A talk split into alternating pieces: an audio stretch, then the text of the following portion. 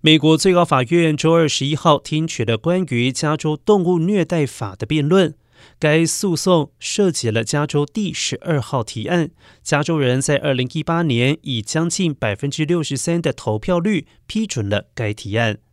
这项防止虐待动物的法律为农场养猪提供了严格的标准，要求在加州所销售的猪肉产品都要来自符合这一标准的猪，也就是生育这些猪的母猪必须拥有至少二十四平方英尺的饲养空间，能够提供猪只躺下和转身。但是行业官员承认，几乎没有农场能够到达这一标准。并且称该法可能会改变其他州的养猪方式，并且提高全国猪肉产品的成本，同时也涉及一个州是否有权监管其他州产业的问题。